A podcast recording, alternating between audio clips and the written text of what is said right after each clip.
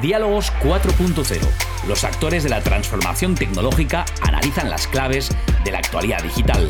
Un podcast de Atlas Tecnológico.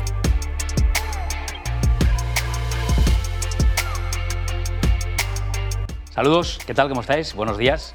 Pues aquí estamos de nuevo en un sitio que a mí me encanta. Bueno, quienes eh, nos habéis seguido en alguna de las retransmisiones y eventos que aquí hemos hecho, lo digo a menudo, yo aquí me encuentro y ya me gustaría a mí como el salón de mi casa estamos y quiero agradecerle a la Fundación Pons en la famosa guardilla aquí en, en Serrano de la Fundación Pons. Siempre es un lujo, un placer enorme estar aquí y más aún, ya veréis, acompañados de quién en la, en la mañana de hoy. Gracias por estar ahí y ojalá que podamos servir de ayuda y eh, aportar conocimiento y, y, debatir temas que seguramente que para vosotros ya que estáis ahí son interesantes. Estamos en el entorno de Atlas Tecnológico y estrenamos un, un espacio de conversación y diálogo que mm, seguro que nos va a llevar muy lejos y que sobre todo nos va a ayudar a, entender muchos de los conceptos que habitualmente manejamos en el ámbito de la tecnología, pero no sé si siempre pues, eh, entendemos de fondo qué es lo que está pasando. Y para eso estos diálogos Ahora enseguida nos explicarán en qué consisten los diálogos 4.0. Yo os voy a presentar a los componentes del panel estupendo que tenemos aquí en la jornada de hoy. Eh, yo ya he aprendido, por ejemplo, mucho eh, con Federico Ruiz del Observatorio 5G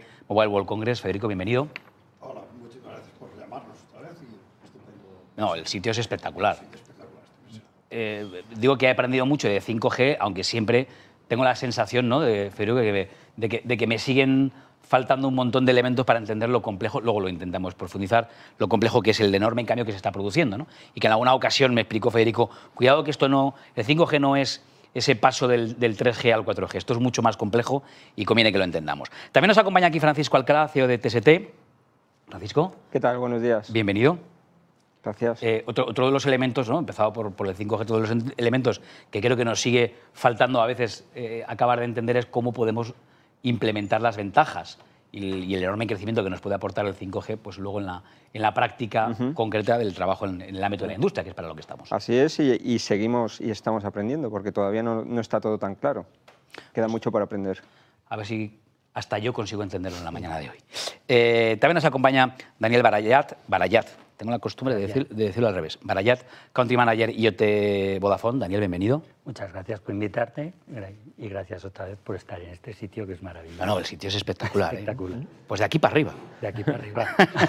eh, bueno, claro, lo que, lo que, a mí me ha pasado con, el Internet de las Cosas, con el IoT, es que tenía unas expectativas enormes puestas en un ámbito que a veces, al menos desde, mi posición como periodista, me da la sensación de que no acaba de despegar a la velocidad que algunos pensábamos que iba a ir. No sé si ya estamos en ese punto. Bueno, yo te diré una cosa y es reflexión propia. Yo hasta hace cuatro o cinco años en la empresa vivía muy bien porque era lo que yo diríamos el departamento de los frikis y ya hemos pasado en la curva de Pareto de ser, ¿sabes lo de ABC en importancia? Pues ya estamos en B. Y mi vida cambia a peor, porque ahora ya cuando una cosa va mal ya me llaman todos, ¿no? Y está creciendo más rápido de lo que parece y ya está pillando una relevancia, y os lo digo por la operadora, el, el, peso que tenemos dentro de la propia... Pues de eso hablaremos y me gustaría que profundizáramos luego un poquito más en, en eso. Por todo la semana pasada o hace dos semanas en, en el South Summit se habló mucho de, ¿no? de, de todas estas tecnologías, una de ellas el Internet de las Cosas y uno de los diagnósticos que ahí salió es que va ahora sí a buena velocidad, quizá antes no tanto. Eh, seguimos en esta progresión con Alberto Villalobos, CEO de 5G Ventures, eh, en esto, voy a ser muy claro, en esto la pasta es muy importante. Es, es fundamental, sí. Lo que pasa es que la, la, pasta por España parece de momento poco. Ahí. Pero bueno, estamos trabajando para que no sea así. Eh, hace poco, en una conversación parecida a la que vamos a mantener en el día de hoy, yo me quedé con una frase que me impactó. Es decir, en España parece que más que capital riesgo hay capital... Eh, rancio. Rancio, ¿no? Iba, iba, a decir caspa, pero sabía que no era. Capital rancio. Ahí también, sí, muy, muy de acuerdo. Absolutamente de acuerdo.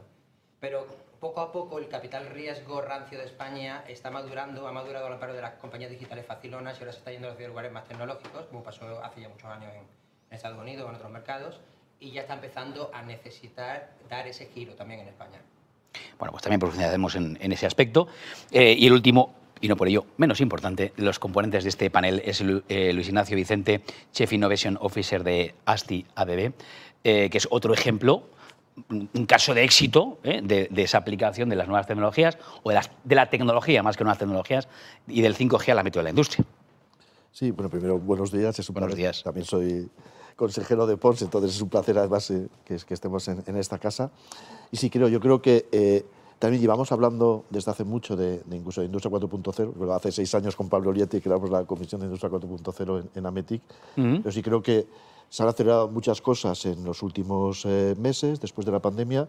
Ahora disponemos de estas tecnologías que nos van a permitir realmente hacer la transformación digital de la industria y ahí pues estamos aprendiendo. O sea, sí tenemos esa sensación de que estamos en un momento relevante. Además, como sabéis, en la industria pues tenemos problemas de energía, tenemos problemas de suministros y ahí sí vemos que, que las tecnologías y en ello 5G pues nos va a permitir salir adelante. Nosotros ya en ASTI tenemos ya nuestros eh, robots eh, conectados para 5G cuando sea posible y entonces ahí, eh, la cuestión es ya no solo la tecnología en sí, sino cómo podemos aportar valor a los clientes, a la industria, eh, utilizando estas tecnologías. O sea, el para qué, yo creo que en este caso, eh, para la industria va a ser una de las respuestas.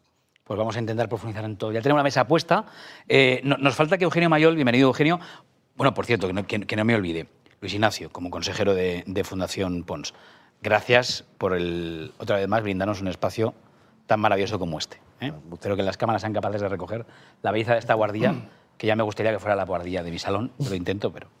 Eh, y ahora sí, decía Eugenio Mayol, responsable de comunicación de, de Atlas Tecnológico, eh, y bueno, padre de esta criatura, de estos diálogos 4.0. Cuéntanos un poco cuáles son los, los objetivos, Eugenio.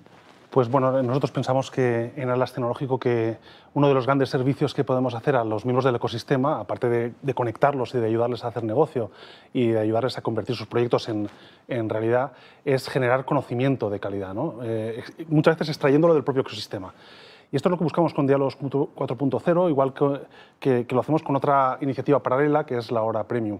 Intentar eh, que sean los, los directivos, no los observadores, sino los actores que estáis interviniendo en, en la transformación eh, digital de España, los que planteéis las claves de lo que está sucediendo y, y de, con de utilidad para que aquellos que ahora nos están viendo en directo y, para aquellos que consuman la hora premium, eh, puedan incorporar ese conocimiento en su actividad y en su negocio y, aprovechar las oportunidades que, se generan y también eh, por responder a las posibles amenazas que se generen en su entorno. De ese modo, lo que, eh, lo que pretendemos con Diálogos 4.0 y con la hora premium es generar conocimiento, conocimiento de calidad con actores, no con observadores, sino con actores. Pues aquí estamos, con actores principales en este ecosistema, con, ¿eh? en esa presentación quedaba claro desde diferentes puntos de vista. Yo creo que, que un poco representan todos los actores que se están moviendo en este momento. Y os lanzo una pregunta. eh, voy a mirar a, a- a Federico, pero, pero para todos, ¿eh? y por favor, sentíos absolutamente libres de intervenir en el orden en el que queráis. Basta con que hagáis un gesto para que hagamos una charla eh, todo lo distendida y relajada que podamos. Eh, la pregunta es muy sencilla de hacer, entiendo que no tanto de responder. Con esto del 5G, por cierto, la mesa de hoy se titula El desafío del 5G en la industria, ¿en qué punto estamos? En general estamos en el despliegue de 5G inicial. Para poner el marco, cada generación, lo hemos repetido, cada generación de tecnología móvil son 10 años. Por lo tanto, si ha empezado ahora, 19, 20, estamos en los primeros comienzos. Se irá obsoletando en el 2030.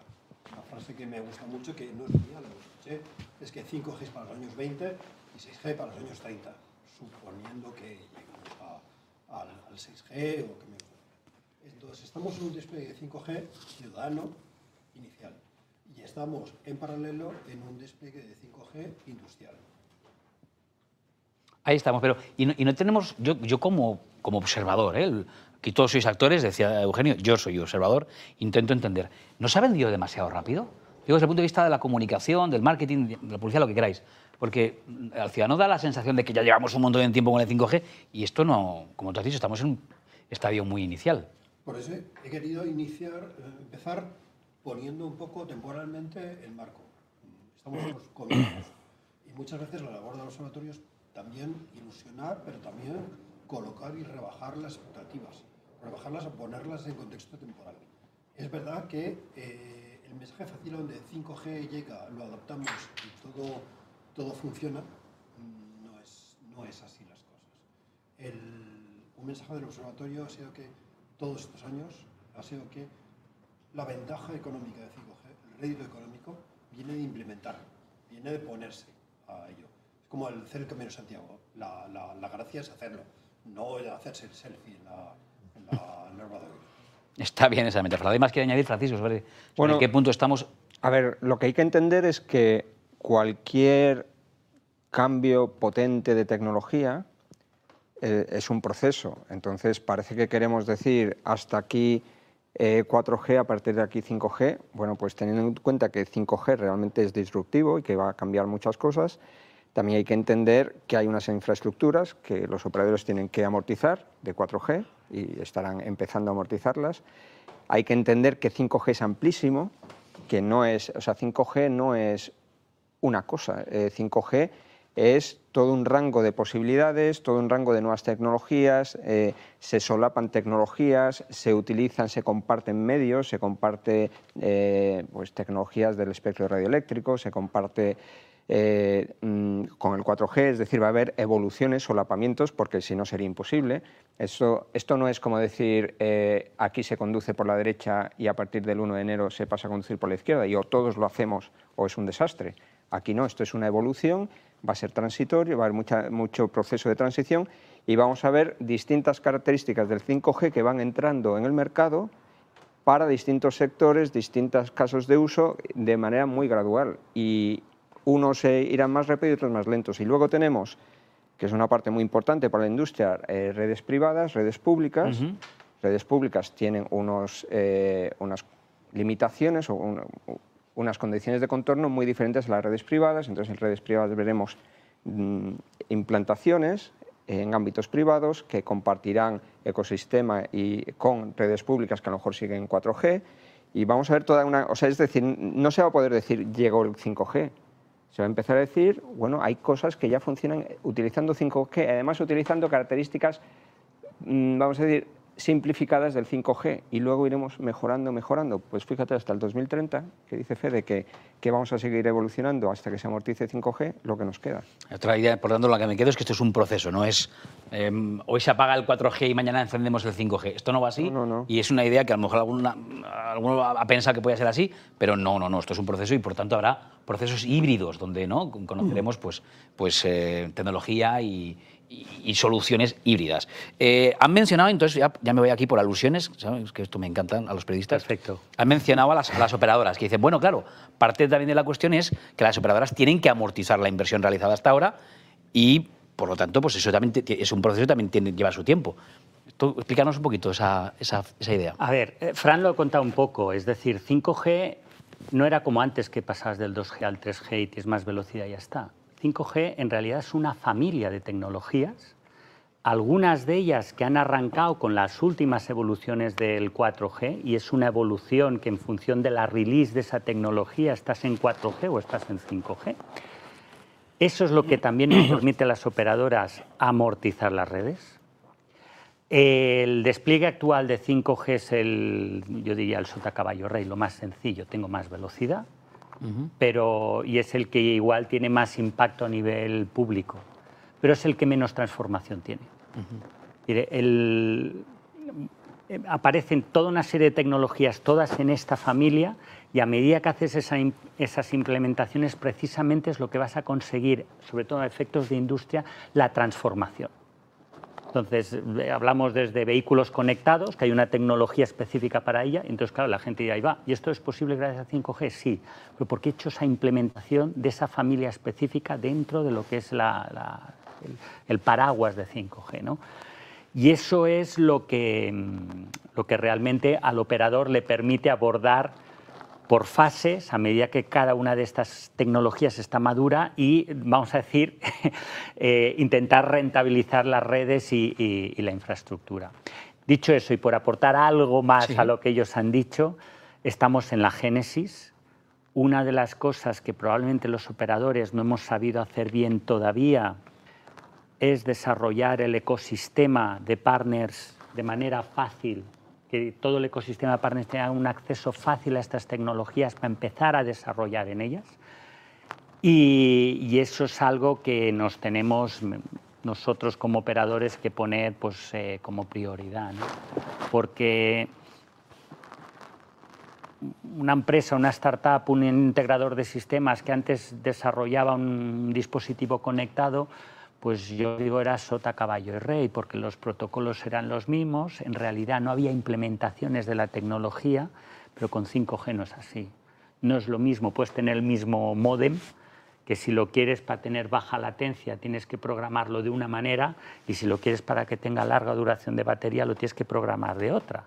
Y la interfaz que vas a tener con la, con la red radio va a ser completamente distinta. Y eso hace que es mucho más sofisticado y tenemos que entrenar el ecosistema y ahí tenemos que mejorar y ahí es donde reconozco que también es uno de los puntos que estamos en la génesis. Bueno, ya me quedo con varios mensajes claros. Uno, que estamos con la, en la génesis, ya esto me ha quedado claro. Eh, lo segundo, y, esto la primera vez que yo hablé con, Federico, es una cosa que me llamó la atención, porque lo que más ha llegado al gran público y por tanto lo que más hemos contado en los medios es que con, velocidad, con 5G aumenta exponencialmente la velocidad y por tanto pues es fácil de explicar y fácil de venderle al, usuario. lo de las bajas latencias Creo que también, creo que ya cada vez estamos más entrenados todos y sabemos en qué consiste eh, eh, eh, esa bajada de latencia y ese, por tanto, disminución de los tiempos de reacción y eso fácilmente entendible pues que en los coches conectados o en, el ámbito de la industria, la robótica, pues mm, se pueden manejar a distancia elementos que antes no se podían.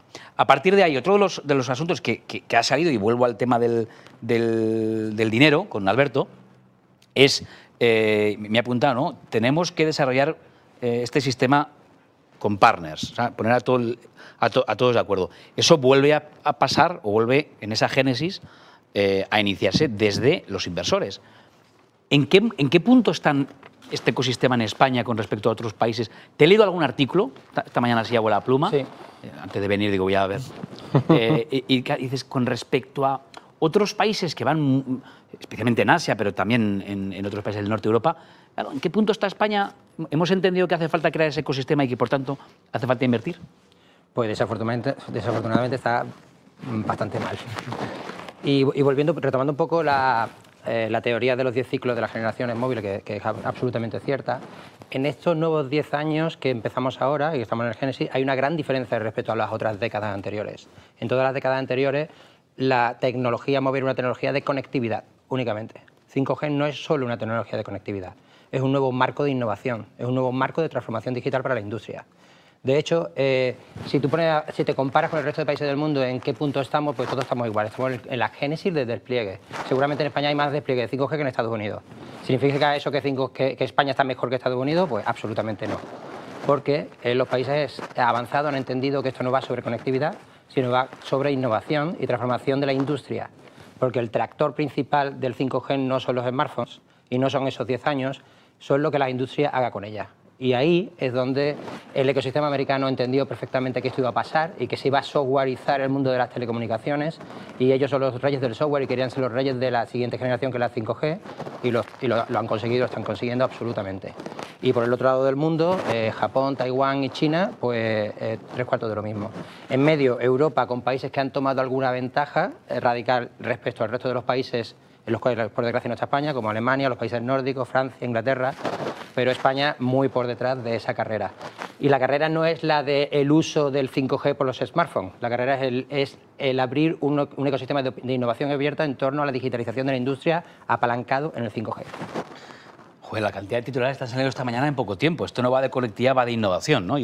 Yo voy apuntando cosas y soy capaz de digerir seguramente un 1% de lo que estáis digiriendo vosotros en casa, pero eh, espectacular. Claro, si seguimos dando una vuelta de tuerca a, todo esto, eh, Luis Ignacio, es eh, las posibilidades tecnológicas que abre el 5G pues dentro del, equipamiento que, que una empresa tiene que planificar hacer. Y yo me pregunto, ¿este es un buen momento para eh, abordar ese nuevo equipamiento para estar preparado hacia lo que viene? ¿O alguien pensará, no, no, no, yo me espero, que seguro que la tecnología ahora es muy cara, estamos en un proceso inicial, estamos en la génesis, yo me espero y cuando ya otros eh, hayan ido eh, haciendo ese camino y por tanto se hayan abaratado costes, ahí entro yo. ¿Tú qué, qué, reflexión haces sobre esto? Hombre, yo creo, en IACU lo estamos comentando, o sea, al final es complicado acertar cuál es el mejor momento para innovar. a veces es mejor ser el primero o, ser un early adopter, ¿no? ser el segundo están planteando. Hombre, yo creo que eh, hablando de esta perspectiva de la industria, en la que estamos comentando, ten en cuenta que la industria actualmente está conectada por Wi-Fi por lo general. O sea, es que nos estamos saltando cuatro generaciones y sí tenemos claro que al final el 5G va a estar dentro de nuestras instalaciones y las de nuestros clientes Entonces, en ese sentido, el problema es cuándo. Entonces, yo creo que hay, eh, o sea, es cierto que es una cuestión de estar preparado y de tomar la decisión siempre en función de cuál es el aplicativo que me permite la tecnología. También ya con lo que estamos comentando, yo creo que la discusión no es ya solo si puede ir más deprisa o latencias más bajas, entonces si estamos probando qué latencias podemos tener en nuestra tecnología, sino qué cosas podemos hacer con 5G que antes no podíamos. En el caso de, los robots móviles, que es lo que fabrica ASTI, pero al final es que estamos sacando buena parte de la tecnología, aprovechando que estamos eh, evolucionando del, pues, de- del hardware al software. Como sabéis, al final la industria viene de la mecánica, hoy en día está la electrónica, por eso tenemos problemas de chips, pero va a acabar en el software. Entonces, en ese sentido, gracias a 5G podemos sacar parte de la electrónica que está dentro de los vehículos, llevarlo pues, a, a la nube, a- al al edge computing, al FOG, a- a que son instalaciones, digamos, de ordenadores intermedias y poder hacer cosas que hasta ahora no hacíamos en ese sentido. Entonces yo creo que la clave es ahí, en la medida en que sea rentable para una empresa el poder hacer esas cosas, eh, bien por aumento de, de eficiencias o bien ahí en ese sentido por disminución de costes, pues ese será el momento para que tenemos que estar preparados en, en ese ámbito. Y, Yo si le- me, y- y si me permite, eh, una cuestión, porque sabéis, yo también con mi gorro de, de Pons eh, eh, siempre está muy preocupado ahí por la tecnología. Yo creo que también cuando hablábamos de, de Europa, tener en cuenta que las patentes relacionadas con el 5G en este momento muchas están ya en manos asiáticas. Entonces, al final, ahora que estamos viviendo que la tecnología está en la geopolítica, está en la mesa de, los gobiernos, pues ojo, que también cuando hablamos de 5G, o sea, puede llegar un momento que también que al final sea un arma política en ese sentido. Entonces, contestándote, Sergio, yo creo que también es bueno no llegar muy tarde, porque a ver si cuando queremos llegar ya es demasiado tarde en ese sentido. Es lo de siempre, llegar demasiado pronto. Mm, Pues eso, es demasiado pronto y llegar demasiado tarde. Hay que llegar al momento justo, pero claro, Claro. ¿cuándo es el momento justo? Oye, has abierto tú un melón ahí, yo no seré el que. Yo quería, el quería lo- apuntar una cosa. Venga, dale, dale. Antes de meterte en geopolítica, No, que te claro, veo me, has- venir. me has visto venir. he visto el titular y me había caído. Es que como entres con geopolítica se nos olvida la tecnología. No, No, pero- yo quería comentar a, a Luis Ignacio un poco eh, concretando el tema de cuándo, ¿no? tu pregunta era cuándo, interesa ahora, espero más tarde. En realidad, mm, enganchando con el hecho de que esto va a ser gradual, la realidad es eh, cuál es tu ventana de necesidad, si te puedes permitir hoy no utilizar toda la innovación que está disponible hoy. Porque si te esperas a mañana, eh, mañana va a haber mejor tecnología que hoy y más barata, pero tu negocio está corriendo hoy. ¿Te puedes permitir esperar a la siguiente ventana de oportunidad? Aparte, no son ventanas, es una ventana deslizante. Esto nunca hay eh, hitos fundamentales que dicen, hombre, menos mal que esperé, porque hoy ya tal. No, esto no, eh, esto no es una oportunidad de inversión, esto es, eh, tú tienes un proceso productivo, estamos hablando de industria, tienes un proceso productivo, hoy tienes una capacidad de innovar, bueno, asesórate bien, eh, acompáñate por el ecosistema correcto para hoy beneficiarte de todo lo que la tecnología te ofrece. Y mañana, si lo has hecho bien hoy, mañana podrás evolucionar lo que hiciste. Si te asesoraste bien, si fuiste con los partners adecuados, seguro que hay un roadmap de crecimiento y de evolución. Pero nadie puede esperar, permitirse esperar a mañana porque mañana seguro, seguro que hay algo mejor. Eh, hay que aprovechar hoy. Tu negocio no puede permitirse estar parado hoy. Bueno, eh, reflexión, que no sé si al final iba con alguna pregunta para, para Eugenio o no. o no. No, yo- era un poco... eh, Sí, yo en esa línea, yo, ya con lo que dice Francisco, o sea, yo creo, mi respuesta sería, hoy en día el 5G tiene que estar ya en los departamentos de I+D de la industria, como la inteligencia artificial o el, el IoT, por supuesto, y lo único, la entrada en operaciones dependerá de los despegues de red y de la oportunidad, pero obviamente es algo que ya tiene que estar en la hoja de ruta, sin duda. creo que sí. Ya he llamado Eugenio a Luis Ignacio, perdóname. ¿eh? Digo, hay algo que no cuadra aquí. Eh, a ver, avanzando un poquito más en, en- en to- en todo esto, eh, eh, a ver, la pregunta que, relacionada con la anterior, y esta voy a por ti, y luego me meto en geopolítica, tienes razón, que si no nos saltamos la tecnología. Estoy respirando. Eh, La pregunta de geopolítica no, me esa la dejamos, esa, luego, esa ya sabe para quién va. Uy. Esa. eh. Federico sabe que es el lago. Pero relacionado con lo anterior, conviene saltarnos en el ámbito del, del- del IoT. Todavía, eh, en el Internet de las cosas, eh, pues habíamos empezado ¿no? a hacer algunas cosas. En el ámbito industrial, algunas cosas, poquitas, pero algunas cosas. Que ya no están hablando del 5G, la cantidad de posibilidades que nos abre en el ámbito del IoT. Entonces, alguien estará preguntando, ¿no? relacionado con la inversión y con la innovación en la tecnología actual. Oye, ¿qué hago? ¿Me pongo en lo que hay ahora o me salto pasos y directamente me pongo a invertir en IoT, en Internet de las cosas relacionado con 5G? Ese, ese salto, ¿tú, cómo lo ves? ¿Qué recomendación harías? A ver, la- mi recomendación es, tú tienes, es decir, cualquier empresa del ecosistema suelen tener muy clara la especialidad sobre la cual trabajan. ASTI es AGVs y ellos saben mejor que nadie de AGVs. Entonces, tú tienes que tener muy claro es cómo ves tu proposición, cómo ves tu producto, cómo ves la aplicación de tus robots móviles por una fábrica dentro de 3, 4, 5 años. Y estar preparado para eso. Yo estoy con Fran, no necesitas tener a tu cliente ya con una MPN instalada para empezar a instalar, tienes que tener el producto ya preparado para que eso funcione allí. Porque hay muchas tecnologías que son aledañas, que no tienen nada que ver con el 5G, pero que sin embargo tienes que ser bueno en eso. Quiero decir, en tema de AGVs, el geoposicionamiento en interiores es un kit bestial. Es decir, tú, tú puedes tener tus robots muy conectados, pero tú tienes que saber localizados en el interior. Entonces, hay muchas tecnologías que tienes que empezar a desarrollar en ellas que pueden ser como mm, complementarias, pero que porque 5G es un enabler, es un habilitador, cosas que antes decías, pues no hace falta que lo mire, y dices, pero uy, ahora igual sí. Y yo creo que eso es lo que no te puedes esperar a hacer ya. Otra cosa es que, evidentemente, si tus clientes no han hecho la inversión en fábrica de poner una MPN de 5G, pues eh, poco voy a desarrollar, pues no tengo la infraestructura para usarla, pero eso va a caer. Es un poco esa ventana deslizante de la que, de la que hablabas tú, ¿no? decir, no, como te esperes al momento perfecto, pues es esperar... Llegarás demasiado tarde, pues vendrá otro y ya te lo. Pero es como el esperar a Godot de Samuel Beckett, ¿no? Siempre será, siempre te podrás esperar toda la vida al momento perfecto, ¿no? Mira, os puedo decir una cosa es, las MPNs industriales que estamos poniendo ahora, en un porcentaje elevadísimo de casos, el killing application, os voy a decir cuál es, sustituir las radios Motorola que llevan toda la parte de gente de campo y seguridad. Unas radios que valen mil y pico euros cada una y dices, oye, ¿por qué no le pongo un móvil rugerizado que además le puedo poner aplicación encima y puedo hacer realidad aumentada, con lo cual el técnico cuando me está haciendo un, un preventivo me está viendo que ya el inventario de qué válvula es y qué tengo que tocar y todo eso? Fijaos, de esto en realidad no hay nada de IoT. Pero sin embargo, dices, cuando tú vas a un cliente, tienes que ser capaz de hacer ese business case que le salga rentable. dices, oiga, usted tiene que cambiar ahora todas las radios Motorola. Tiene 500, multiplique usted por mil, medio millón. Y además solo puede hablar por voz. Y además habla por voz y, y es con todos, y todos le escuchan, y no puede meter aplicaciones. Entonces, para que veáis que a veces lo que es el disruptor que te genera que un cliente te pone infraestructura de red privada en 5G o 4G. Y luego a partir de ahí ya tienes el habilitador. Y entonces es cuando viene todo lo demás. A veces es así, ¿eh? otras veces seguramente pues con un caso de uso de AGVs pues ya directamente el cliente toma esa decisión.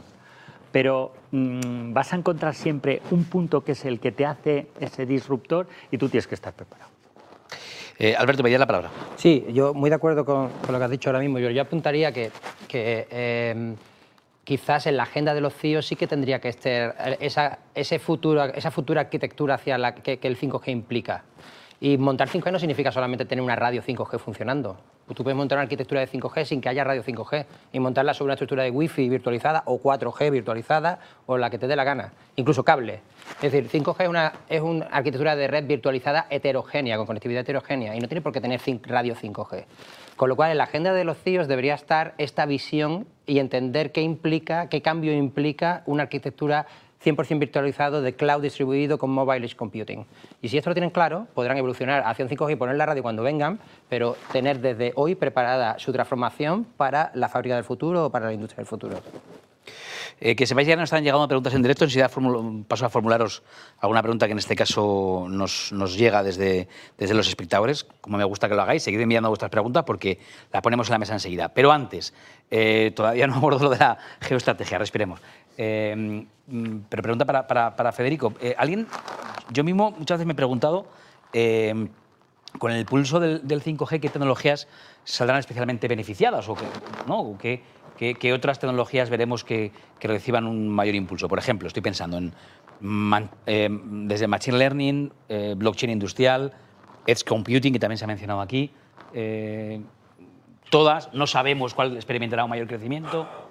Interés de las cosas que hemos visto que sí. Drones, autónomos, Ciberseguridad. vehículo autónomo.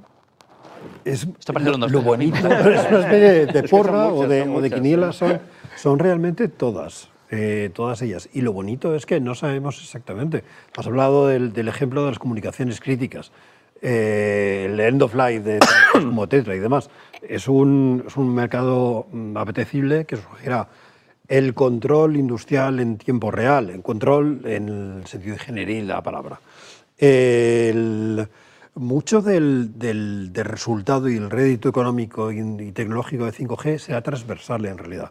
Fijémonos lo que ha pasado con 4G. 4G de repente en nuestros móviles aparecieron en acelerómetros, lo que permitía contar pasos, básicamente, golpes, que todo funcionaba a niveles de segundo. Se abarataron de manera dramática los sensores. Eso provocó que de repente hubo sensores y, y cachivaches, wearables, muchísimos de ellos. Con 5G lo que podríamos aparecer es adelantos y abaratamientos, que es igualmente necesario en cámaras, en sensores 3D, en LIDARs, en radares. El efecto de 5G arrastra un montón de tecnologías, un montón de electrónica, que es lo que hace que sea una caverna de Alibaba tecnológica. Y ese conocimiento y esa tecnología es transversal. La puedo aplicar a una prenda deportiva, a una GV, al control de una fábrica o al, al movimiento de un can o, al, o al- o una máquina personalizada de entrenamiento de tenis. Las, las, las posibilidades son... Yo creo que cuando te planteas que lo- lo- los beneficios del 5G están muy documentados y son, bueno, ya se han comentado aquí, ancho de banda casi, vamos a decir, infinito en el sentido de el que necesites, eh, latencia, eh, todo es inmediato y además fiabilidad. Y además eh, número masivo de dispositivos. El Si pones eso en la Y coctelera, alimentación por batería. ¿eh? Y alimentación. Os, os digo que en IoT esto es lo que está haciendo crecer el número de líneas de manera exponencial. claro, alimentación Entonces, la mayor batería. limitación de IoT, lamentablemente, es que tenías que conectar el cacharro. Y esto ha desaparecido. Y hay que reciclarlo, hay que conectarlo, hay que recargarlo. Entonces, a partir de ahí, imagínate todo lo que surge. El- el- es que cualquier cosa de realidad aumentada, eh, control a distancia de- desde una mesa de operaciones, un proceso industrial, un mantenimiento, es eh, todo el tema de eh, que va a ser necesario. Tú has dicho seguridad, pero el mundo de seguridad es brutal. El, el- tema, hombre, yo no diría blockchain, pero sí que el smart contract en, en todos los procesos logísticos, en todo, no, muy probablemente no usando blockchain, pero usando otras tecnologías eh, bueno, que dan el mismo servicio de, de smart contract. Eh, todo esto eh, va a ser unos gracias a y otros, como dices tú, consecuencia de o porque son acompañamientos necesarios para sacarle el, el máximo provecho al 5G. Claro, yo en ese sentido sí, sí veo, eh, al final, esto como un conjunto de tecnologías digitales que hoy son posibles y hace cinco años no lo eran. En ese sentido, Claro. y ahí yo 5G lo veo como la autopista de la información que estamos comentando en ese sentido. O sea, al final, eh, hablamos de la industria conectada, pero realmente, os confieso, o sea, que no es fácil sacar información de una planta industrial grande por un tema de ciberseguridad, porque consideramos que los datos es algo muy relevante y aquí no estamos hablando de datos personales, de los reglamentos de datos de privacidad, aquí estamos hablando de datos no personales, pero que es la información de la industria y que al final hay que gestionar y estamos aprendiendo a ello. Entonces, en ese sentido, o sea, yo creo que si tengo una autopista con esas cualidades que estáis comentando, habilito muchas cosas que estáis comentando. O sea, es que ahora mismo, en nuestro caso, pues los robots autónomos, a mí me gustaría monitorizarlos pues, en tiempo real desde cualquier parte del mundo que estamos en ello. Me gustaría tener lo que llamamos los gemelos digitales de la industria. O sea, me gustaría tener en, en el mundo digital una visión eh, casi eh, fidedigna de lo que está pasando en el mundo físico, serían los modelos híbridos que también a veces eh, comentamos en este entorno. Bueno, pues eso hasta ahora no podía, o sea, es que eso con 5G voy a poder hacerlo. Bueno, redes sincronizadas, eh, control de timing en procesos industriales en los que tu AGV está eh, sincronizado al- a, la décima de segundo en- eh, con la planta, eso es, eh, lo revoluciona todo esto. Os voy a contar un caso en una refinería, no diré el cliente, pero donde dispositivos eh, conectados con baterías para toda la vida, es decir, no se acaban nunca, eh, con tecnología de termopila. Los cambios de temperatura ambiente son capaces de alimentar un dispositivo. Es un cambio además desde el punto de vista, o todos los ejes del siglo XXI, que es la sostenibilidad, ¿no? que, ahí está muy relacionado. Déjame que os haga la pregunta, por cierto, si quieres dirigir preguntas aquí a la mesa directamente, que, se- sepáis que a través de las redes sociales, por ejemplo en Twitter, podéis dirigir vuestras preguntas con el hashtag diálogos40. Ya sabéis que, esta mesa se llama eh, diálogos 4.0, pues en hashtag diálogos40 podéis dirigir vuestras preguntas. Pregunta que lanzo a la mesa y vosotros, quien queráis, pues puede responder. Dice, ¿creéis que los despliegues 0G como LoRa o Sigfox, al ne- necesitar amortizarse, son una barrera para el despliegue 5G? Nah, tú no puedes poner, es que una barrera no, están ahí y seguro que siguen teniendo su nicho. Y, y luego hay unas cuestiones de coste, cuando tú tienes una tecnología eh, que ya está desplegada, la capacidad de bajar costes es mayor, cuando tú tienes que amortizar despliegues, pues va a haber unos costes. Va a haber, eh, voy a ponerte un ejemplo, nosotros en, en TST, pues uno de los mercados en los que tenemos producto desde hace tiempo es control de recogida de basura sensorizando el nivel de llenado. ¿A mí qué más me da si un dato se pierde? Si, si llega en un minuto o llega en 10 segundos o un milisegundo, bueno, un milisegundo es que me- yo voy a pagar un, no de un céntimo, una decena de céntimos más porque el dato llegue con todas las características fantásticas del 5G, no, me da exactamente igual.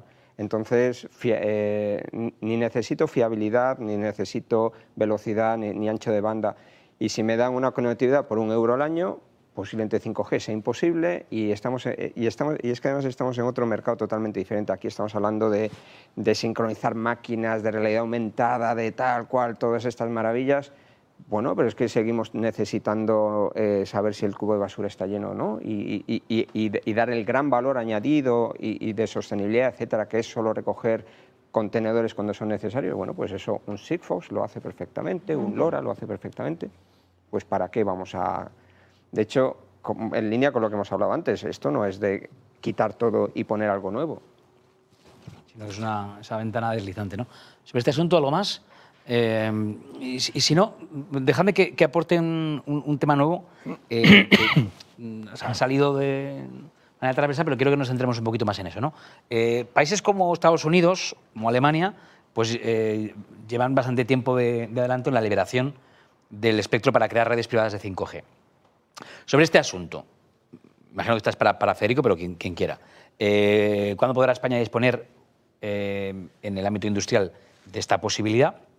El Gobierno ha manifestado su compromiso, pero ¿cuándo habrá o cuánto tiempo tendremos que esperar para, para haberlo hecho una, realidad? Y luego, por otro lado, ¿hasta qué punto resulta interesante para una industria crearse una red privada de 5G o, es mejor aprovechar plataformas abiertas o, conviene incorporar soluciones ya desarrolladas e integradas por las operadoras? Ya hay en España, es, cierto que países como mm, Alemania, típicamente. Alemania, de- Inglaterra. de Inglaterra, han- han- y, y, eh, existe una multitud de enfoques dentro de, de la propia Europa que muestran lo, lo fragmentados que estamos en realidad. Eh, de enfoques distintos. En España hay un conato de, de 5G de espectro industrial con 20 MHz por entrar en un determinado espectro. Eh, y el, la, los permisos y la libertad de experimentar en bandas muy atractivas, milimétricas, sobre todo en un entorno industrial, es bastante ancho. Lo que hace falta, y aquí enlazo con el mensaje de los early adopters, es que la industria se lance. No creo que vaya a encontrar, no utilicemos el tema del espectro como, una autoexcusa para no innovar. Lancémonos porque podemos ir de la mano de un operador, podemos ir explorando. Hay un montón de cosas que si esperamos a adoptar o a que la reglamentación esté lista, va a ser demasiado tarde. El conocimiento de sensores, el conocimiento de localización indoor, todo eso, como esperemos, es- ese conocimiento no se improvisa. Hay que hacerlo. No utilicemos la reglamentación o el espectro como, como excusa. Montémoslos, lancémonos, la libertad pienso que va a ser total. Luis Ignacio. Bueno, pues eh, en esa línea yo creo que no podemos permitirnos el lujo de parar. O sea, yo ahí, eh, si estamos en algunos proyectos relacionados con bandas experimentales, que comento, yo creo que eh, en algo que estamos comentando estamos identificando para qué sirve 5G en la industria, como estamos comentando. Entonces, una opción es solicitar esas bandas experimentales, hacer las pruebas con alguna de las plantas industriales grandes que podemos tener en España y a partir de ahí o tomar la mejor decisión en función de si existe el propio despliegue o no. O sea, en un momento determinado. Tener en cuenta también, de cara al despliegue, aquí está el debate de de dónde se despegan los operadores. ¿no? O sea, al final estamos acostumbrados a despegar, entiendo, las generaciones anteriores donde está la población y aquí es que tenemos que ir a los polígonos industriales donde muchas veces no hemos tenido ni 4G.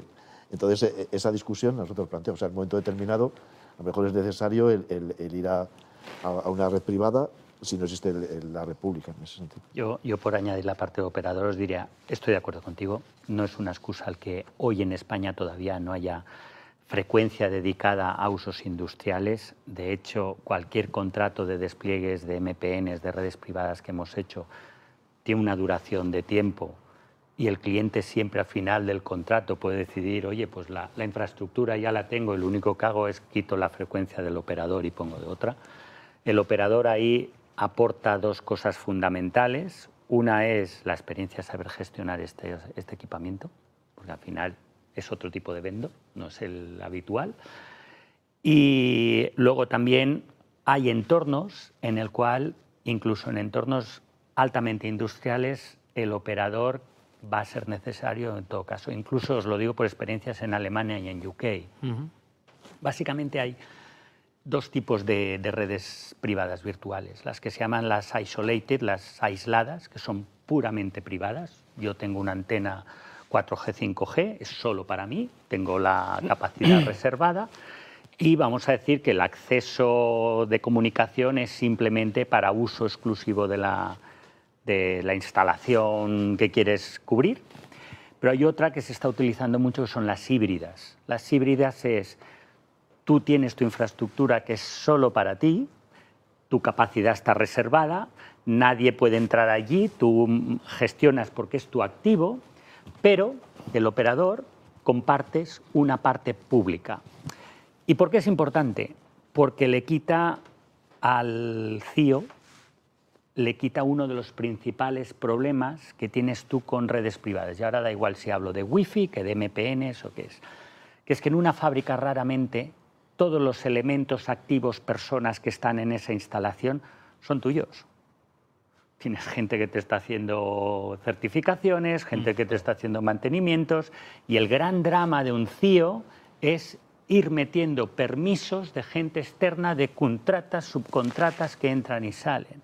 La gran ventaja de una MPN híbrida es que te permite vivir lo mejor de ambos mundos. Yo tengo una parte privada para activos que son míos, para cosas que yo quiero controlar y que yo tengo mi capacidad reservada, mis SLA reservados y puedo seguir gestionando contratas externas o, el- o- o- partners externos que tienen que trabajar en mi instalación y ellos operan con la red pública. Con lo cual tienes el elemento de seguridad perfectamente balanceado. Y al haberte veía la palabra, imagino que saliendo al, al rebote de esa, Sí. esa idea de, Yo- de- yo- del sector ¿no? de que se lancen, que decía Federico. Sí, yo, yo me gustaría ser un poco más punky eh, y diría que, no, a ver, que se lance sí, pero hace falta un marco regu- regulatorio para ello. Y aquí eh, hubo unos señores que se llaman americanos, norteamericanos, que lo cambiaron radicalmente, reinventaron la industria simplemente con un cambio regulatorio. Un cambio regulatorio que habilitó el uso compartido de espectro radioeléctrico para uso exclusivo de la industria. Además lo digitalizó. Es decir, no hace falta inmediar ningún papel para eh, solicitarlo, sino que por, por medios absolu- absolutamente digitales se puede conseguir acceder a espectro radioeléctrico 5G en Estados Unidos para uso industrial, para smart cities, para uso de brecha digital rural, etcétera, etcétera. Un año más tarde, eh, unos señores muy listos también, que se llaman alemanes, copiaron el modelo americano, no lo digitalizaron porque no les dieron tiempo, lo hicieron de una forma un poco más artesana y al resto de los países nórdicos de Europa le siguieron. En España estamos a la espera de un policy group de, de regularización europeo, esperando a ver qué dice Europa desde un punto de vista regulatorio oficial, mientras que los restos de países de- del norte de Europa ya han andado, ya han puesto en marcha sus políticas de compartición de espectro para uso industrial, están acelerando radicalmente la innovación en entornos industriales y apalancando eh, esta transformación en el, en el- en el 5G, cuando en España estamos todavía diciendo vamos a esperarnos a ver qué dicen los de Europa. O sea, yo creo que hace falta urgentemente ir pronto, más pronto que tarde, un cambio regulatorio que habilite, como está pasando en Alemania, eh, un marco regulatorio que habilite la innovación industrial. Y mientras tanto, estamos muy frenados. ¿Se pueden hacer pilotos? Sí. ¿Se, pueden hacer, se puede jugar con pilotos? Eh, un poquito. Pero no se puede des- desplegar un negocio nuevo basado en modelos de negocio relacionados con este cambio regulatorio.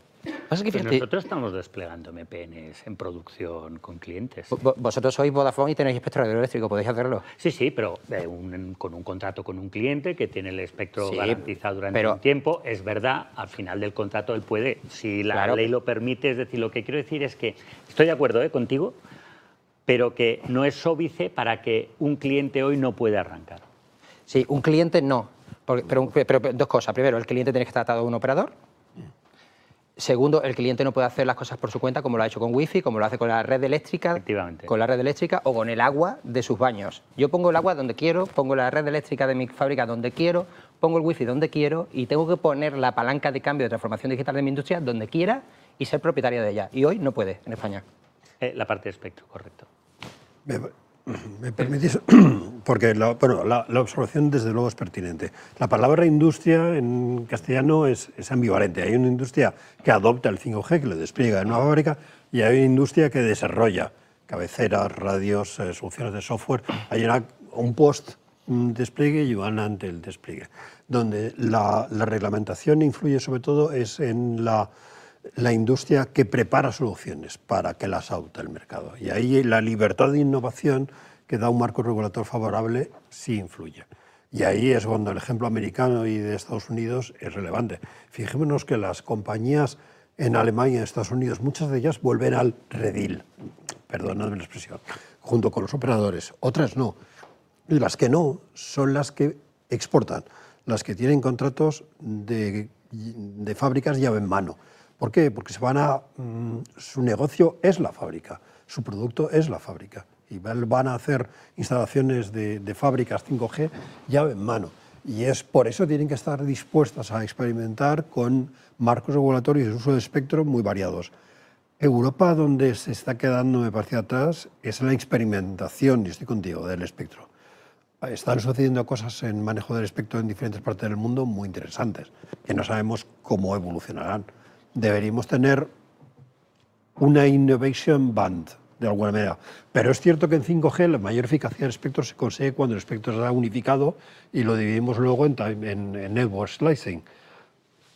Por lo tanto, una cosa por la otra. Deberíamos tener ambas cosas, posiblemente, para maximizar las oportunidades para la, la- la industria, en el sentido amplio de anglosajón española. Eh, me, me vuelvo a quedar en la parte de la, de la reflexión, tanto la de ahora como, como de antes de, de Alberto, de, de que España, pues lamentablemente no, no está en la cabeza ni, el- ni en, el, en el uso de, de las posibilidades que nos da 5G, ni en el, despliegue de la red sí, pero, pero entendido, como decíamos al inicio, ¿no? en esa parte más de usuarios. Pero eh, voy a la parte en la que creo que estamos muy peces, ¿eh? que es la de, por ejemplo, la de la tecnología de chips 5G, donde aquí Europa ni está ni se le espera, donde las, las marcas Sa- Samsung, Huawei, eh, bueno, Pues Mediatek, ni se le espera. ni- y, esa Ni la, se- ni se le y esa- espera. y esa es la pregunta.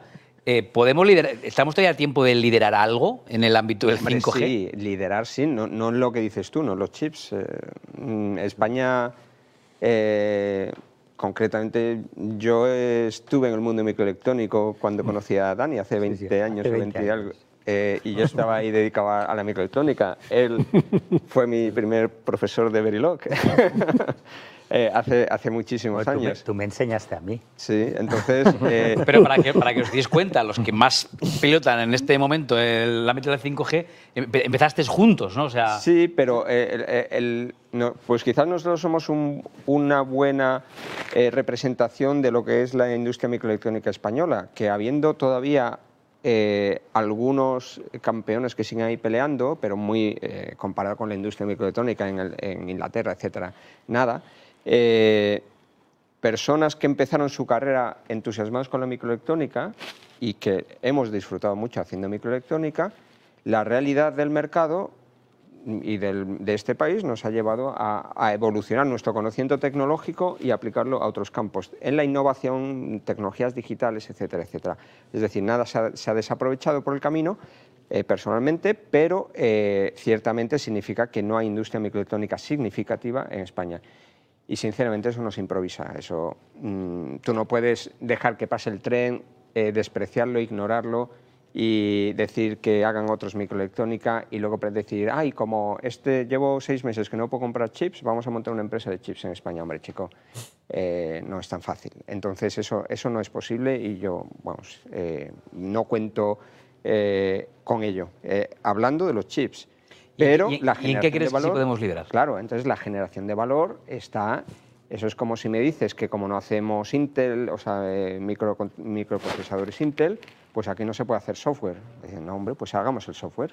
O sensores, o... Entonces, hacemos, ¿qué hacemos? Los sensores en TST, pues integramos eh, los chips estos que, mencionas, Qualcomm, eh, Realtek, tal, tal, tal, pues entonces nosotros los integramos, los utilizamos, hay que aprender a utilizarlos bien, hay que diseñarle la antena, hay que encontrar la aplicación, hay que acompañar al cliente, hay que eh, montar el Big Data sobre eso, esos datos hay que ponerlos en valor. Eh, o sea, la cadena de valor es verdad, eh, no tenemos el ladrillo, no somos capaces de hacer el ladrillo, no tenemos hornos para cocer ladrillos, pero tenemos arquitectos, albañiles, eh, decoradores, eh, vendedores de casas. hasta el mundo de la microelectrónica se ha softwareizado. Los, los chips que están saliendo ahora están pensados para ser definidos por software a posteriori. Es decir, eh, se está habilitando un ecosistema para generar open hardware, que se llama, que es mm. hardware de propósito general y particularizarlo para tu aplicación. Entonces, los grandes fabricantes de chipset están habilitando esa, nueva oleada de innovación en torno al open hardware. Pues innovemos en open hardware, que es muy fácil, muy fácil hoy construir hardware y muy barato construir hardware basado en este tipo de plataformas. Pero sigue siendo, y estoy con Fran, de largo recorrido. ¿eh? Sí, absolutamente. no es una cosa que puedas improvisar. es una apuesta de creo futuro. Que es mejor ser inteligentes en España donde tenemos que hacer foco y que creamos que, que, podamos mantener ahí cierto grado de liderazgo. ¿Y dónde creéis que podemos hacer ese foco? Yo creo ahí, si me permitís, en algo que estáis comentando, o sea, antes hablaba yo de las patentes 5G, que hay 6.000 en el mundo y en España hay dos o tres solo. O sea, obviamente no podemos eh, generar tecnología 5G como chip, estoy totalmente de acuerdo con, con Fran, pero sí podemos liderar determinados verticales para aplicar esa tecnología. Además, ahora tenemos el debate de, de los fondos públicos europeos, los Generation, y además yo creo que hay una vez más tenemos que ir a especializarnos en lo que consideramos que somos buenos. No vale tampoco el intentar crear nuevos mercados. Entonces, nosotros modestamente como ASTI somos líderes europeos de robótica móvil y aspiramos desde un pueblo de Burgos a ser líderes mundiales en ese sentido. Ahora tenemos la oportunidad del coche eléctrico, por ejemplo, también con dinero público. Tenemos oportunidad de, de eh, algunos nichos de software, tenemos oportunidad obviamente del de IoT que estamos comentando. Yo creo que, que, se trata de apostar ahí, pero también, y estoy de acuerdo con algo que se ha comentado hasta aquí, yo creo que necesitamos un marco regulatorio que permita ayudar a innovar en esa línea. O sea, yo creo que desde la administración pues, eh, hace dos cosas. Probablemente financia, que está bien, pero eh, en sectores industriales más que ayudas públicas, que obviamente siempre viene bien, necesitamos marcos regulatorios que ayuden a potenciar determinadas industrias. Eso nos va a ayudar mucho más en eso. Y en nuestro caso, pues, por ejemplo, el tema de vehículos autónomos, en el tema de robótica móvil o, fija en nuestro caso, hay eh, algo que incentive también desde la propia eh, demanda, en ese sentido, el, despegue de, esta transformación digital relevante. Por ejemplo, pues hay también otra oportunidad, creo que tenemos una gran oportunidad en el tratamiento de la información asociada a la industria que estamos comentando. O sea, el, cómo podemos compartir datos, el, ten en cuenta ahí, el tratamiento de los datos siempre culturalmente lo hemos asociado a la privacidad, es decir, o sea, el no compartir mis datos, porque viene del mundo de Internet, pero es que nosotros tenemos un gran valor de datos no personales, que es lo que está pasando en, las fábricas. Entonces, ¿cómo podemos compartirlo para generar nuevos modelos de negocio ahí? Pues ahí necesitamos una regulación que nos ayude en ese sentido. En definitiva, nos quedamos en capas altas y, lo que yo creo que necesitamos es, siendo muy realistas y a presente, no una estrategia a 20 años, que, debería haberla, pero posiblemente eh, nosotros no somos los drivers para esa nuestra nuestra eh, misión hoy es la cuenta de resultados de nuestras empresas en los próximos cinco años. Entonces ahí lo que tenemos es que mm, generar el ecosistema colaborativo donde Alberto insiste mucho eh, para generar eh, tecnología que aproveche toda esta nueva, estos nuevos recursos que nos ofrece 5G. Necesitamos empresas, ahí TST estamos, tenemos misión, ahí tenemos un objetivo que acompañemos y que ayudemos a la industria para poner en valor todo toda esta capacidad transversal que da el 5G. Ecosistemas donde el operador tiene que estar, donde eh, el, mensaje colaborativo es que ni redes privadas ni públicas, realmente el futuro son las mixtas, las, híbridas, pero las híbridas en las que el operador trabaja con la consultoría, con la empresa de ingeniería, que mm, entre los dos van a ofrecer el máximo valor a la industria que quiere implementar donde se, eh, hay desarrolladores de tecnología, eh, hablando de integración y demás, que van a proporcionar soluciones. Entonces ahí es donde esos ecosistemas colaborativos eh, van a poder transformar la industria. Pero nadie está contra nadie, todos nos estamos complementando. Yo, yo creo que en el tema de casos de uso, y coincido plenamente con él, tener una administración que vaya por delante para dar estabilidad, no, no diría estabilidad, sino certidumbre en casos de uso es fundamental. Y de hecho tenemos ejemplos que pueden ser de, de hace muchos años, pero que luego la experiencia te ha demostrado que eso ha desarrollado industria. Voy a poner un caso que es pues igual de hace 10, 12 años. España eh, sacó, fue de los primeros en implementar una normativa, que es la 8128, para el control remoto de ascensores. ¿Qué ha ocurrido? Que creó un ecosistema de empresas en ese vertical que luego han sido exportadoras al resto de Europa. ¿Y cuánto nos ha costado? Nos ha costado cero. Ha sido porque el regulador dijo, oye, esta directiva europea, yo soy el primero en aplicarla y voy por delante del mercado. Te da certidumbre y permite que la industria se dedique a ello. Y yo creo que en casos de usos que tenemos una gran oportunidad, falta eso. Falta, tú lo comentabas antes, oye, que estamos esperando a que los de Europa eh, que decidan para ver si metemos o no MPNs. Tendríamos que tener un gobierno que, un gobierno, perdón, eh, porque esto no es de un gobierno ni de otro. Las administraciones. Las administraciones públicas de anticiparse, de tomar ese riesgo, de poner esa certidumbre para que luego la industria vaya por ello. Y eso te da beneficios sobre el resto de mercados. Os voy a decir una cosa, porque a veces nos gusta flagelarnos, pero hay cosas que se hacen bien. Hace nada, hace cuatro o cinco meses, la DGT es el primer país en España que, que país en- implementa en Europa. en Europa, perdón, decir, se- nos estamos quedando cortos. nos estamos quedando, eh, cuando has hablado del tema político, lío. Es el primer país de Europa que implementa la Directiva Europea de Open Roads y empieza a poner una capa de sensorización de carreteras. DGT crea DGT 3.0 y os digo, y el resto de países de Europa se lo están mirando. Cuando ellos abran sus normativas, habrán empresas españolas vendiendo allí. ¿Por qué? Porque el desarrollo, el riesgo, esa certidumbre la has hecho aquí. Esa madurez de la tecnología te la has comido aquí. Y no, y no ha habido que invertir un euro de dinero no has público, invertido un Porque euro. las empresas estamos deseando invertir Claro. cuando sabemos que hay una proyección a futuro y estabilidad. Y cuesta normativa. cero euros. Ahí hay otro titular. Las empresas estamos deseando invertir y ahí lo dejo. No, pero tienes que crear el marco Pero, de pero necesitas estabilidad, claro, necesitas claro. saber que eso no va a cambiar el año que viene. Oye, dos cosas más que nos estamos empezando a quedar ya sin tiempo. Siempre al final vamos mal de tiempo. La cosa empieza siempre así un poco diésel, pero luego ya, eh, cuando a- alcanzamos velocidad crucero, se nos va acabando el tiempo. Antes de empezar con el capítulo conclusiones, eh, dos, dos cuestiones, por si lo, lo he entendido bien. Yo cada vez que hablamos de estos, de estos temas, a mí me dicen, bueno, en, en- en Asia están haciendo las cosas, eh, un poco un tema más hardware, el tema de la innovación y el software está un poco más en el área de Estados Unidos, etcétera, y, y en, No y solo en IoT, ¿eh? ¿eh? Y, y en Europa estamos legislando. Esto lo he oído un- un- unas cuantas veces. Cuando habláis de marco regulatorio, imagino que os referís a más flexible, no seguir regulando, ¿no? Digo por- porque esto quedará claro. Sí, Lo decías sí, tú. Sí, yo en ese sentido yo creo que un marco regulatorio, digamos, que, eh, que más que controlar el abuso, fomente el uso, sería el concepto. O sea, obviamente que, que favorezca. O sea, yo creo que muchas veces es, es simplemente que creemos esa regla del juego. O sea, por ejemplo, con el tema de plataformas, que sea una palabra también relevante, o sea, creo que el 5G también, lo mismo que en movilidad, va a favorecer plataformas en la industria, pero creo ahí sobre todo eso. O sea, yo creo que muchas veces eh, hay que dejar a, a la, a la industria en sentido amplio que defina muy bien cómo son las normas del juego y luego, hombre, controlar temas de, de transparencia, de competencia, etcétera. Pero yo creo que, que hay que llegar a esa flexibilidad. O sea, hay que entender regular como organizar.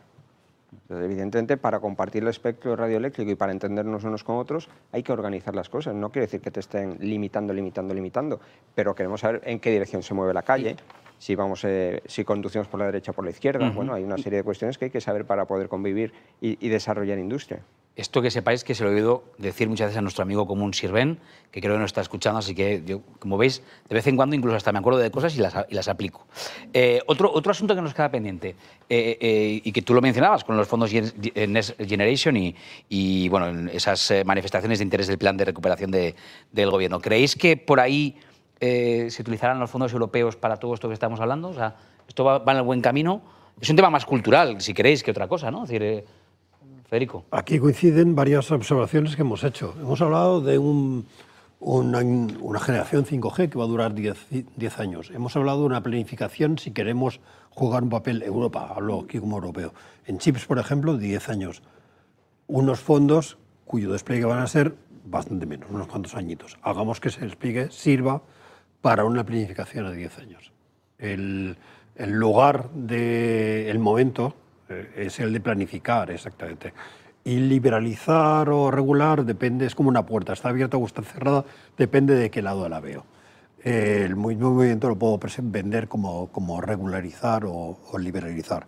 Es el momento, si Europa se plantea jugar un papel en, en chips y en tecnología deep tech, las capas, voy a romper una lanza que quería romper eh, por las tecnologías profundas. Es el momento de hacerlo verse atrapado entre un Qualcomm y el competidor taiwanés es como estar en bicicleta entre dos autobuses, mejor no.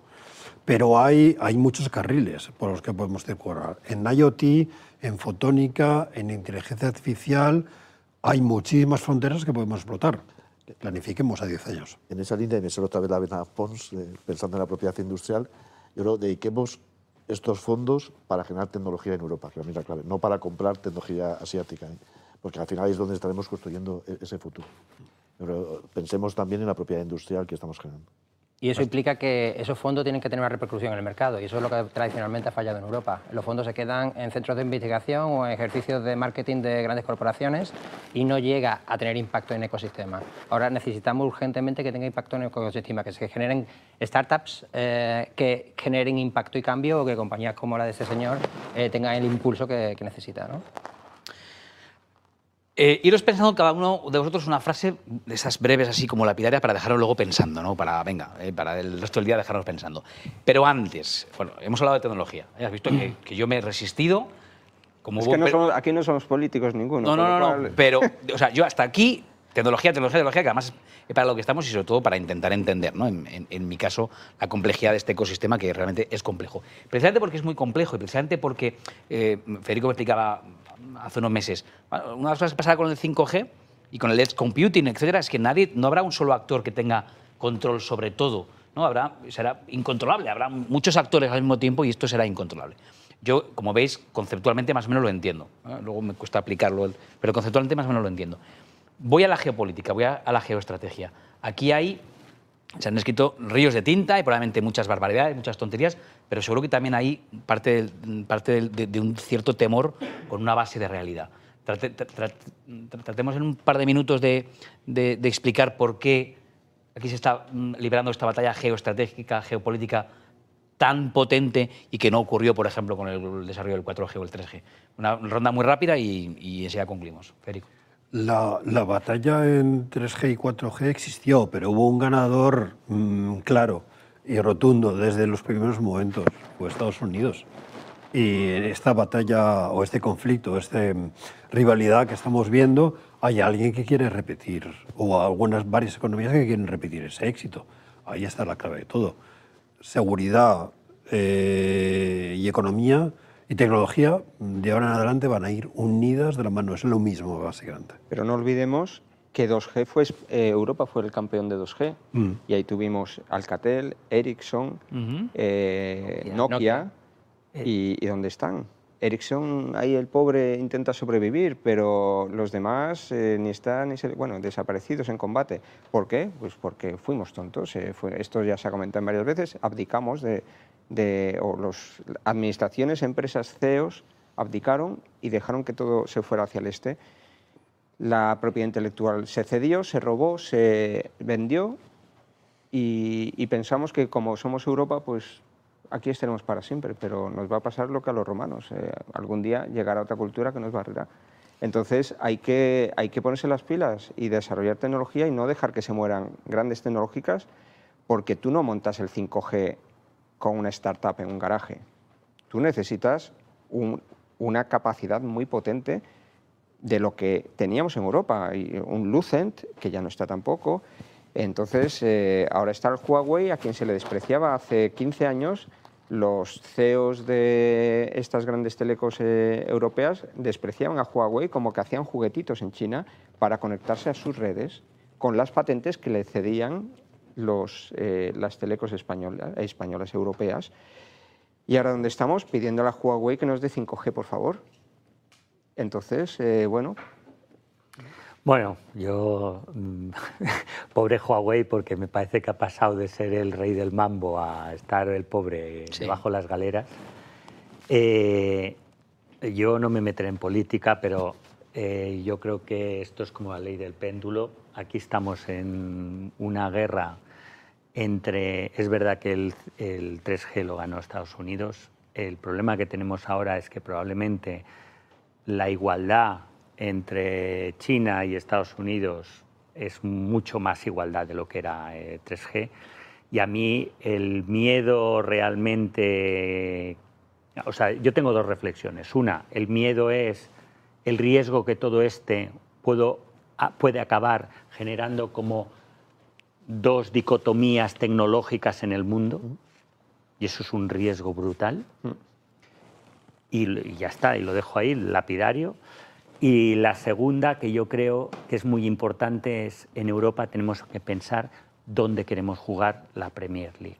Y ahí, y ahí tenemos que ser listos. Porque, a ver, nos podemos decir, no, no, ahora quiero hacer los chips, pero yo creo que es que nunca vamos a llegar a hacerlo. Como si ahora quisiésemos ser Google o Amazon, o, es imposible que lleguemos a eso. Ahora, lo bonito de este mundo tecnológico es que está cambiando, que van apareciendo nuevas necesidades, nuevas ventanas y hay que meterse. Y ahí, vuelvo a insistir, lo importante a veces que no regulación, porque regulación es poner límites, pero sí certidumbre ayuda a que, a que canalice, a que un montón de empresas, a que los ecosistemas digan, oye, tengo una vía, que puede ser todo lo ancha que quieras, que me da certidumbre para apostar por ahí. Elijamos, Tenemos, tenemos los mimbres, ¿eh? yo creo que nos falta esa, esa dificultad que una, una economía como la de China, que hace planificación a 5 y 10 años, o, una, o unos Estados Unidos que tienen, mm, también hacen una planificación, igual no a tantos años, pero que la hacen para tirar para adelante. me quedo con la idea de elijamos en qué queremos y podemos ser buenos. ¿eh? Lo que pasa es que a mí lo que me cuesta entender es cómo hacemos para poner de acuerdo a un montón de actores y, oye, vamos a, hacer- a ser buenos en esto, ¿no? Porque cada uno pues, parece que, que puede elegir, ¿no? Cada empresa, y, y ahí voy a la parte empresarial y a la parte del- del- del, de los inversores. Después que hay que convencer a la gente que puede invertir en que aquí hay un negocio rentable y eso no sé hasta qué punto es eh, está costando mucho por parte de los que tienen que convencer o los que tienen que ser convencidos. Ahora te pregunto, Alberto, pero, pero eh, concluyo. Luis Ignacio me ha pedido la, la palabra y luego... Y luego En línea que lo decíamos, o sea, la realidad es que pues desde hace 20 años China está patentando mucho en comunicaciones, también incluso en inteligencia artificial, y a día de hoy ya este año va a tener más patentes que Estados Unidos. Entonces, ha elegido también la, la tecnología es uno de los campos de batalla en los que va- quiere tener liderazgo mundial. Y de hecho, es un país liderado por ingenieros, no por economistas, y entonces yo creo que ese tipo se nota. ¿En qué campos? Pues al menos humildemente desde nuestra posición. Yo creo que en robótica, y tanto la fija como la móvil, ahora con la fusión de, de ASTI con ABB, podemos jugar un, un papel. Entonces sí es cierto que tenemos que, que elegir bien nuestras batallas, en con lo que estamos comentando. Pero todavía tenemos algunas opciones. Y tenemos opciones. ¿eh? Mi sensación es que en casos de uso tenemos un campo, es decir, en saber tecnologías con todos los elementos chinos de Estados Unidos, pero en la aplicación en casos de uso de verticales e industrias tenemos mucho que decir y ahí tenemos un, gran potencial. Como decía Jerry Maguire, enséñame la pasta. ¿Dónde está el dinero? No sé por qué me miras a mí siempre con la pasta. ¿eh? Te voy a pedir yo pasta a la cámara. Nosotros nos porque- dedicamos a, cafés. nosotros nos dedicamos a idear, a idear y crear startups. Eh, Pero hay, esa relación con, con los Sí, que hay una relación muy estrecha, pero bueno, la- la- la- el mensaje No es quería que tú te quedas ahora se quiera ahí. No, no, ya. Pero el mensaje con la pasta es muy sencillo. Eh, los americanos lo han entendido perfectamente. Llevan invirtiendo cantidades ingentes. Qualcomm tiene un fondo solamente para 5G de 300 millones en Estados Unidos. NTT tiene otro fondo de la leche. Han creado otro para inteligencia artificial. O sea, lo- los fondos americanos y los fondos asiáticos lo tienen clarísimo. Lo que es muy triste es que las startups que nosotros estamos creando en España, las creamos en España pues porque es nuestro mercado doméstico el que conocemos y es lugar donde construir nuestro prototipo de compañía para luego vender en otro sitio porque aquí no tiene ningún sentido. No puede ser que lo que creemos no tenga sentido en el ecosistema español, tiene que tener sentido. Y eso es muy triste.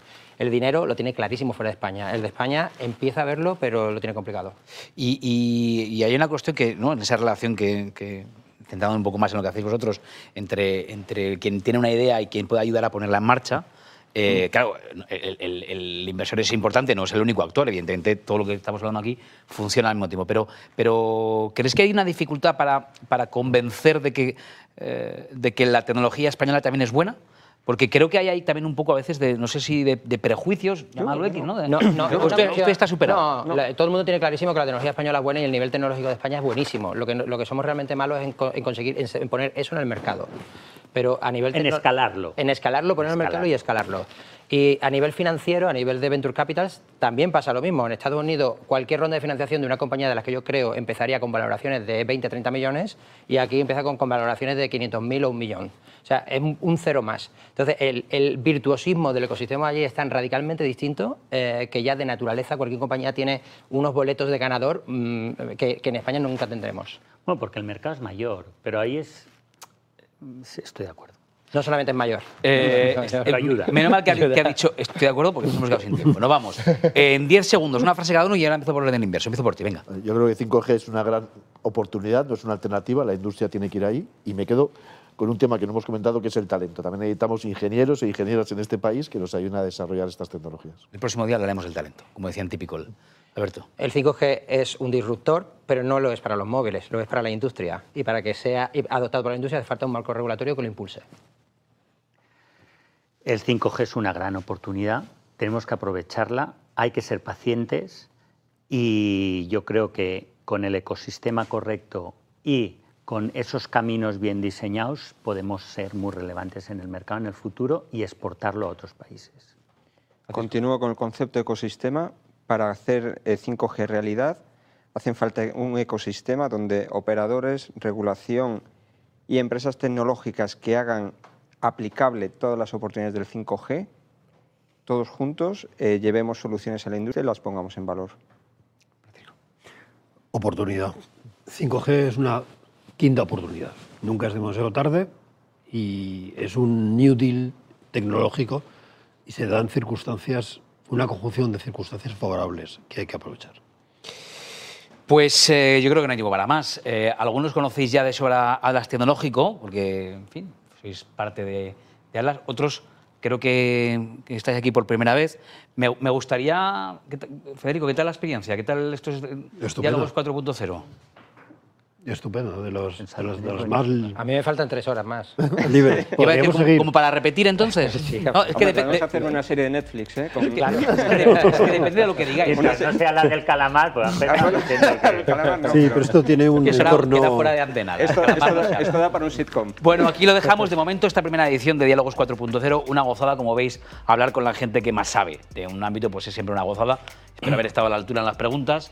Eh, si no, pues gracias por haberlo dejado pasar, que nadie habrá notado que, como siempre, pues en el ámbito del periodismo no tiene, como decía un jefe mío, un océano de conocimientos con la profundidad de un chico.